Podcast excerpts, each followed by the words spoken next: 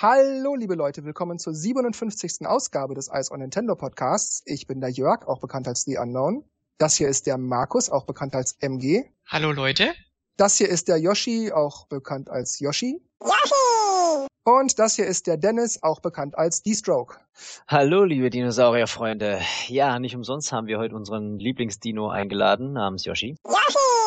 Wir sprechen heute über Yoshi's Woolly World. Jörg spielt das Spiel schon ausgiebig und das kommt bei uns erst am 26. Juni, Juno. Ähm, ja, dann werden wir jetzt Jörg kräftig ausquetschen. So viel zumindest, wie er darf. Ich kann vorweg schicken, dass ich nur über die ersten vier Welten sprechen darf. Ja, weil wir wissen ja, also oder ich weiß zumindest nur, es ist knallbunt und knuddelsüß. Ja, also man kann sich das Gameplay tatsächlich vorstellen wie Yoshi's Story vom N64 mit vielen neuen Ideen. Grafisch natürlich viel, viel hübscher, weil die Wii U halt viel mehr leisten kann als das Nintendo 64. Und ja, natürlich komplett in Woll, Garn, Näh, Faden, Paljetten, Knöpfe, Reißverschlüsse und so weiter und so weiter Optik. Ich betone das deshalb mit dem N64, weil alle anderen Teile hatten ja das mit dem Baby Mario auf dem Rücken, wo man dann mit Zeitlimits hat, wenn der, wenn der vom Rücken runterfällt und so. Es gibt einerseits überhaupt gar keine Zeitlimits bei dem Spiel, nur in einigen kurzen Passagen und es gibt überhaupt keinerlei Babys, die man tragen muss.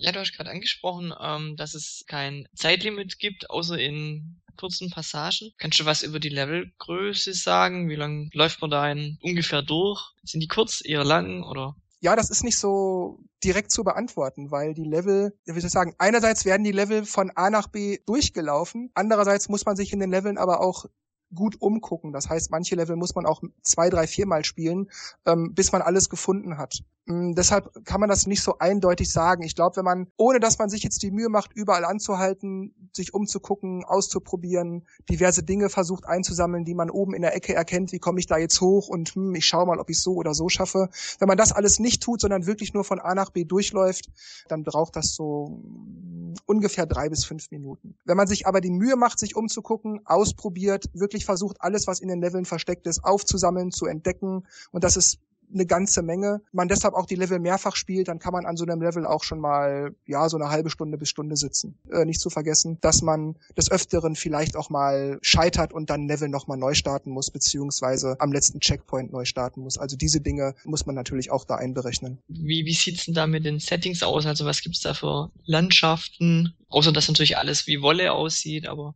Ja, die erste Welt ist gewissermaßen so eine Wald- und Wiese-Welt sozusagen. Die zweite Welt ist, ja, wie nenne ich das mal? Das ist so wüstenthematisch. Die dritte Welt ist an so, ich sag mal so Dinge, die Kinder mögen, angelegt. Das sind dann beispielsweise Süßigkeiten oder Spielzeuge und so weiter und so weiter.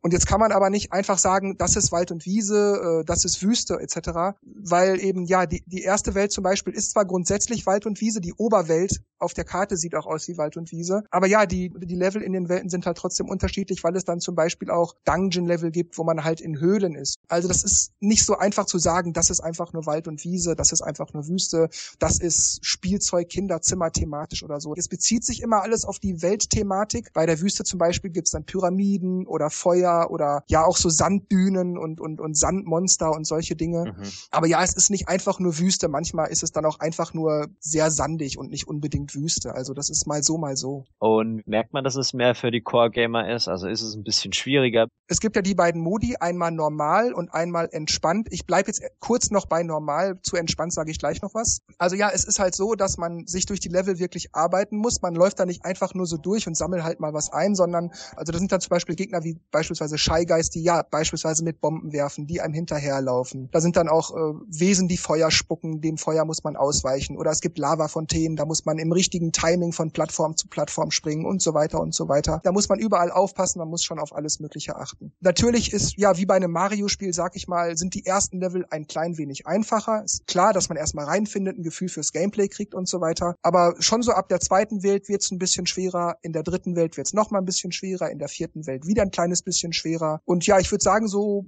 gegen Ende der dritten Welt ist es, ich sag mal, ein angenehmer Schwierigkeitsgrad. Das Schwierige ist demnach also nicht, dass man von A nach B ins Ziel kommt. Das ist manchmal auch nicht immer ganz so leicht. Es gab schon zwei, drei Passagen, die haben mich in den Wahnsinn getrieben. Mhm. Aber ähm, das hauptsächliche Problem ist eben, alles zu finden und dann, ah, okay, da oben ist jetzt Gegenstand X, den will ich jetzt haben. Wie komme ich da hoch? Dann schwanken hier Wollknäule hin und her, da laufen Gegner Patrouille, da werden dauernd Feuerbälle gespuckt. Das heißt, man muss dann also gucken, wie komme ich da hin? Ich muss erst den ausschalten, ich muss erst das ausschalten oder man muss im richtigen Timing von hierhin nach dorthin, nach dahin, nach dorthin hüpfen. Und das kann dann schon eine Herausforderung sein, ja, in manchen Leveln. Ja, und dann gibt's halt noch den Entspanntmodus, den ich gerade ansprach. Der unterscheidet sich jetzt nicht so wahnsinnig vom Normalmodus, denn es handelt sich im Kern um dasselbe Spielerlebnis, aber der Schwierigkeitsgrad ist durch gewisse Maßnahmen indirekt gesenkt worden. Yoshi kann zum Beispiel unendlich lange diesen Flatterflug machen. Das heißt, wenn man mit Yoshi springt und die Sprungtaste gedrückt hält, dann strampelt er noch am Ende so und versucht dann noch so, noch so mit letzter Kraft noch so ein bisschen Höhe und, und Weite zu schaffen. Und das kann er unendlich lange machen. Das heißt also, solange wie man den Button drückt, macht macht Yoshi auch diesen Flatterflug. Oder Yoshi startet mit doppelt so viel Energieherzchen. Das heißt, man kann bis zu 20 Energieherzchen sammeln in einem Level. Man startet jetzt, glaube ich, mit fünf oder mit zehn, da bin ich gerade nicht sicher. Und ja, man startet halt bei dem Entspanntmodus mit doppelt so viel Energieherzchen. Und wenn man Stellen im Level findet, wo man Energieherzchen auffrischen kann, dann bekommt man beim Entspanntmodus auch immer doppelt so viele Herzchen zum Auffrischen. Beim normalen Modus dann halt ja die normale Menge. Oder wenn man in einem Bosskampf scheitert, dann muss man nicht wie bei normal die gesamte letzte Passage, also ab dem letzten Checkpoint, nochmal bis zum Boss, sondern man kann direkt beim Boss weiterspielen. Oder es gibt die Möglichkeit, wenn man hier ein Level zum fünften Mal nicht schafft, dann erscheint ein Unbesiegbarkeitsei. Mhm. Das kann man dann einsammeln und dann ist man unverwundbar. Okay. Also das Spiel ist dasselbe, aber durch ein paar Kleinigkeiten wird es Yoshi halt einfacher gemacht. Äh, das heißt, die Levels sind so groß, dass man Checkpoints braucht? Ja, kann man schon sagen. Wer, wie gesagt, Yoshi's Story auf dem N64 gespielt hat, der kann so etwa diesen Levelumfang erwarten. Ich würde sagen, vielleicht ein bisschen größer sind die Level schon. Wobei aber, wie gesagt, das mit dem Finden aller Gegenstände, das ist das eigentliche Problem. Und nehmen wir mal an, du hast jetzt an Checkpoint A, bist du zuletzt vorbeigelaufen, dann wird automatisch zwischengespeichert und dann hast du dieses und jenes gefunden, Juwelen gefunden, das eingesammelt, dieses eingesammelt und aus irgendwelchen Gründen scheiterst du, du versagst und musst dann am letzten Checkpoint zurücksetzen, musst dann da weiterspielen. Dann hast du alles das verloren, was du ab diesem Checkpoint eingesammelt hast. Mhm. Was du aber bis zu diesem Checkpoint eingesammelt hattest, das bleibt dir erhalten. Und deshalb sind diese Checkpoints insofern wichtig, weil du da nicht diesen ganzen Kram nochmal und nochmal und nochmal machen musst. Es sei denn, du verlässt den Level, also bevor du ins Ziel gekommen bist, dann musst du auch natürlich alles von vorne schaffen. Mhm. Wie sehen die Checkpoints aus? Gibt es da eine Möglichkeit, zum Beispiel die zu überspringen, dass ich sie ähm, nicht aktiviere? zum Beispiel, wie bei Super Mario Bros. Ja, das ist tatsächlich möglich. Die Checkpoints sind, ich würde sagen, das sind so, so rosane Sonnenblumen vielleicht. Das sind so, ist so ein langes Gestänge, da sind so Blüten dran, die noch nicht erblüht sind. Und wenn man dann halt mit Yoshi diese Stange, in der Regel läuft man einfach nur dran vorbei, berührt, dann ploppen diese, diese Blüten auf, äh, so Konfetti fliegt durch die Luft und bang, zwischengespeichert. Du kannst aber, wenn du das geschickt anstellst, kannst du auch drüber hüpfen, beispielsweise mit dem Flatterflug. Mhm. Es ist aber nicht unbedingt nötig, weil ich würde sagen, so pro Level sind das so drei bis fünf oder sechs Checkpoints. Also okay. man kann das machen, es ist aber nicht nötig. Äh, hat denn Yoshi äh, neue Fähigkeiten, also außer diesen Flatterflug, den er im, im entspannten Modus unendlich beherrschen kann? Oder sind es immer noch die klassischen Sachen, Gegner essen und Eier ausspucken oder Eier schießen? Ja, das sind sozusagen die klassischen Yoshi-Moves. Also klar, laufen und springen ist klar. Stampfen, wenn er gerade springt und in der Luft ist, kann er auch. Dann kann er natürlich mit der Zunge Gegenstände oder Gegner schnappen. Wenn er beispielsweise sich einen Scheigeil geschnappt hat, dann kann er den entweder direkt wieder ausspucken, um andere Gegner damit zu treffen als Projektil. Oder er kann, wenn er was im Maul hat und dann drückt man nach unten, das als Wollknäuel ausscheiden. Normalerweise sind es bei den Yoshi-Spielen ja Eier. Hier sind das Wollknäule. Die funktionieren genau wie die Eier, aber das sind Wollknäule, die er dann werfen kann. Äh, auch so beschrieben? Weil das sind ja Eier eigentlich. Ja, das sind, also die sehen genauso aus wie Wollknäuel. So, das sind okay. also, das sind keine gestrickten Eier oder so, das sind wirklich Bälle aus Wolle. Mhm, okay. Das sieht aus wie so ein, wie so ein Wollknäuel, das halt einer so aufgewickelt hat. Haben die das von Katzen abgeguckt? Die würgen ja manchmal auch, äh... Der wirkt nichts, der scheidet das hinten aus. Ach, also hinten. das dauert keine Sekunde. Okay. Und äh, ja, also er kann äh, Gegner mit der Zunge schnappen und Wollknäule daraus machen. Er kann aber auch mit der Zunge, ja, manchmal gibt's in der Landschaft so, so Fäden, die so offen stehen, die sind entsprechend gekennzeichnet. Das erkennt man mit der Zeit, wenn man das Spiel ein paar Minuten gespielt hat. Dann sind da so kleine Schleifchen. Da merkt man, ah, da kann ich jetzt was machen. Dann geht man dahin, schnappt mit der Zunge zu und dann dröselt man das so auf. Dann geht ein Weg frei oder eine Passage wird sichtbar oder äh, es erscheinen Plattformen oder oder oder. Das war ja bei Epic Yarn mit dem Reißverschluss und so. Genau, das, das ist da sehr ähnlich, genau. Das ist bei Yoshi da sehr ähnlich.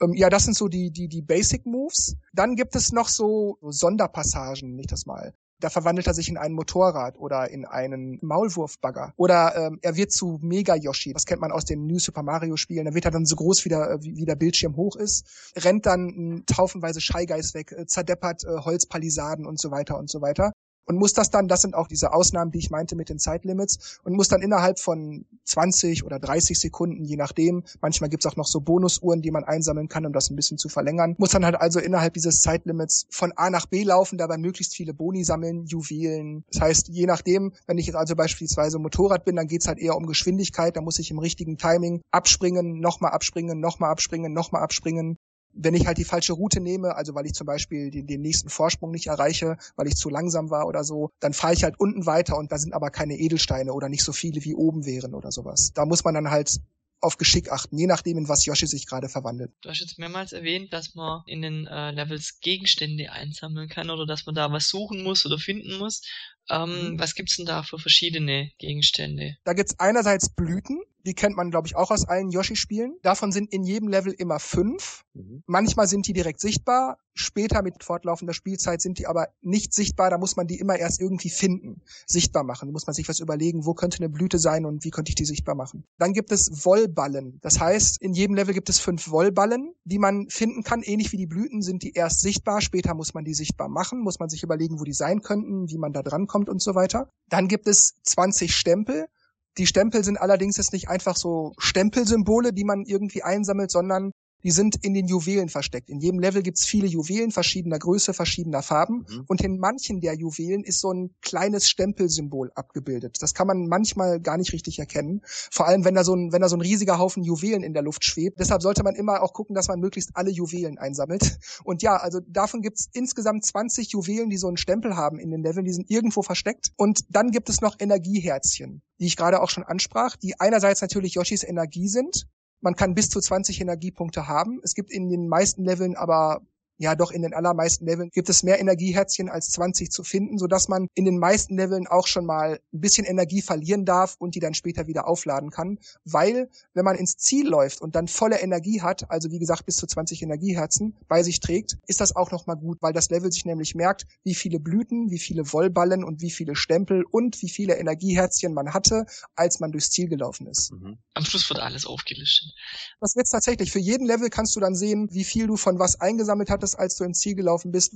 Da siehst du, ah, mir fehlen noch zwei Stempel oder ich habe drei Blüten noch nicht gefunden oder so. Aber ich kann dann, wenn ich jetzt 20 Herzen habe, kann ich 20 Mal getroffen werden. Es ist nicht so, ich werde einmal getroffen und dann läuft der Herzchenbalken abwärts auf Null und ich muss schnell irgendwas machen. Theoretisch ja, allerdings ist es in der Regel so, dass man bei einem Treffer drei oder fünf Herzchen mhm. oder so mhm. abgezogen bekommt. Okay. Und wenn du dann keine mehr hast und dann getroffen wirst, dann verlierst du sozusagen ein Leben. Mhm. Allerdings ist dazu zu sagen, dass man nicht direkt ein Leben verliert, weil man sozusagen nicht sterben kann, weil man, ja, das ist schwer zu beschreiben, man hat quasi unendlich Leben. Deshalb kann man auch nicht Game Over gehen. Weil wenn man, wie gesagt, ein Level aus irgendwelchen Gründen nicht schafft, man fällt in Stacheln oder in, die, in den Abgrund oder hat keine Energie mehr und wird dann getroffen oder so, dann wird man einfach, wenn man noch nicht am Checkpoint war, direkt zum Level Anfang zurückgebeamt oder eben zum letzten Checkpoint. Das geht unendlich oft, unendlich oft, bis man es irgendwann geschafft hat oder bis man ja ins Pausemenü geht und den Level von Hand beendet. Okay. Ja. Haben diese diese Blüten eine bestimmte Funktion oder die ganzen Sachen oder sammelt man die einfach ein und hat dann Highscore? Sagen wir es mal so: Ich darf zu den Dingen, die man sammeln kann, nicht allzu viel verraten. Bei den Wollballen, das kann ich aber sagen, die dienen dazu, wenn man alle fünf gefunden hat, dann schalte ich Yoshis in verschiedenen Mustern frei. Das bedeutet, ich schließe ein Level ab, habe alle Wollballen gefunden, kehre zurück zur Weltkarte und dann ploppt ein Yoshi auf, der dann in, in Windeseile, also aus diesen fünf Wollballen, die ich gefunden habe, gestrickt wird. Das kann dann ein Yoshi sein, der ein hellblaues, dunkelblaues Muster hat.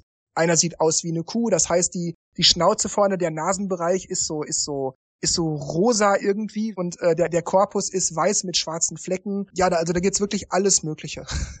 die Yoshis unterscheiden sich allerdings in keiner Weise voneinander. Die können alle gleich weit springen, gleich schnell laufen, gleich hoch springen oder was es auch sonst ist. Nur eben, dass sie anders aussehen. Und man kann auch jeden Level, also sobald man den einmal freigespielt hat, jeden Level mit diesem Yoshi spielen. Das heißt, man muss nicht diesen Level mit diesem Yoshi und diesen Level mit diesem Yoshi spielen, sondern wenn man sagt, oh, den finde ich ja geil, den nehme ich jetzt, dann tauscht man den einfach und kann ab sofort mit dem weiterspielen. Hat das Spiel einen Multiplayer? Ja, den hat es tatsächlich. Es gibt, ich sag mal, einen echten kooperativen Modus. Das heißt, beide Spieler oder Spielerinnen spielen jeweils einen Yoshi für sich selbst.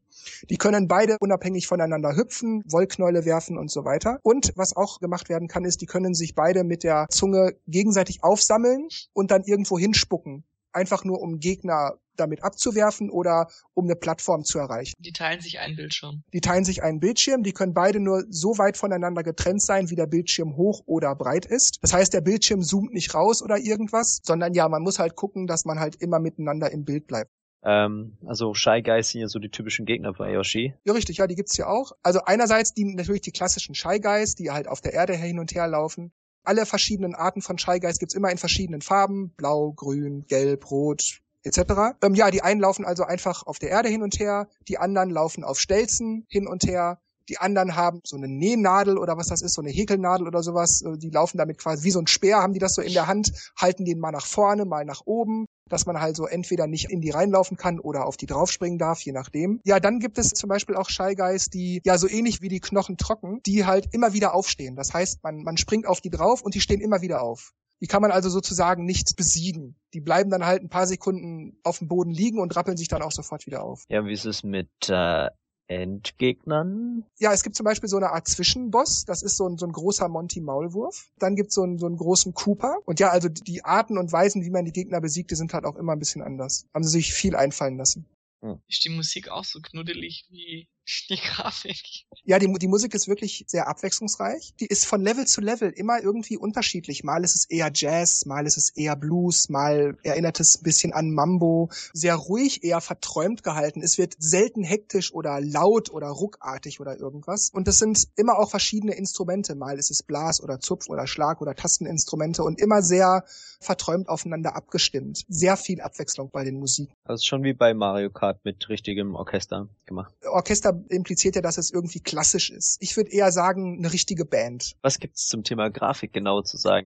Wahnsinnig viele Details und es ist wirklich alles gestrickt, gehäkelt, genäht, besteht aus Garn, aus Fäden. Es gibt dann auch so Elemente wie Knöpfe oder Reißverschlüsse oder Häkelnadeln, Stricknadeln und dergleichen. Oder manchmal gibt's auch so, so Zoom-Effekte im Spiel hier und da. Da sieht man dann also auch in der Großansicht, dass auch so einzelne Fäden abstehen oder die Fasern so, wie bei einem Wollpullover quasi. Wenn man da näher rangeht, dann sieht man auch, da steht alles so ein bisschen ab. Und das sieht man dann halt bei diesem Spiel auch sehr deutlich. Das Feuer ist in aller Regel auch nur ganz wenige Ausnahmen auch aus Wolle oder aus Nähgarn oder irgendwas. Die Lava ist, das ist mehr so eine Art Wollteppich, der so leicht auf und ab wabert oder hin und her zuckt in verschiedenen Gelb, Orange, Brauntönen. Da fließt dann keine Lava, sondern da wabert so ein Wollteppich.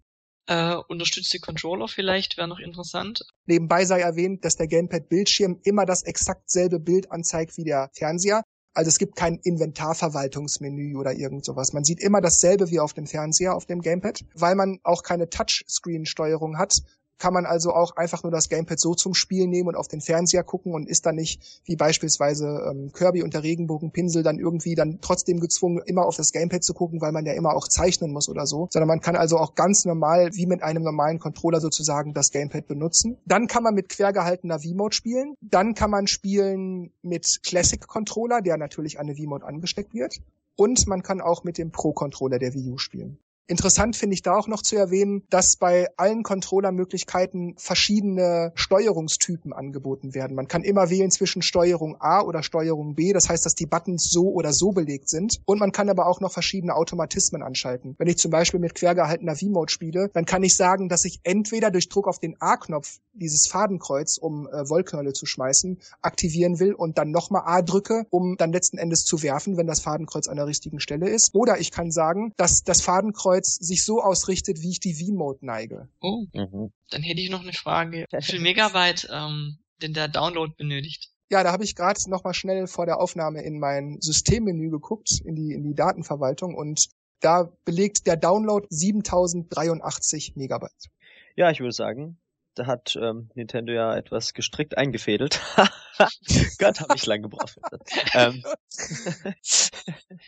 und würde ich sagen, war's das für heute und bis zum nächsten Mal. Von mir auch nochmal vielen Dank. Ciao, ciao, bis zum nächsten Mal. Ich mach dann das Licht aus und Yoshi hat das letzte Wort. Yoshi!